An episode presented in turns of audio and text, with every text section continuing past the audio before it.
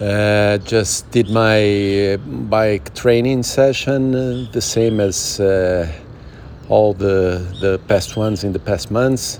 Feeling okay.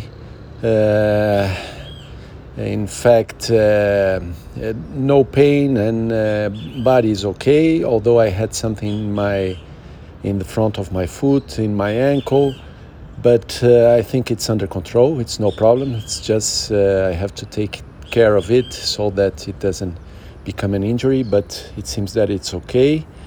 Energy maybe is not super high, but it's not low. Uh, yesterday I didn't sleep super early as well, so and when it gets at the end of the week, I, it seems that I really start to get a bit tired. Uh, so I'm not on the top, let's say, but uh, I'm okay. Uh, absolutely not low energy, so still fired up uh, for the weekend to do some runnings. And uh, anyway, I will think about uh, the, structured plan uh, from next week onwards, independent of on my level of energy. I will plan something for it. So let's go for the weekend and for next week.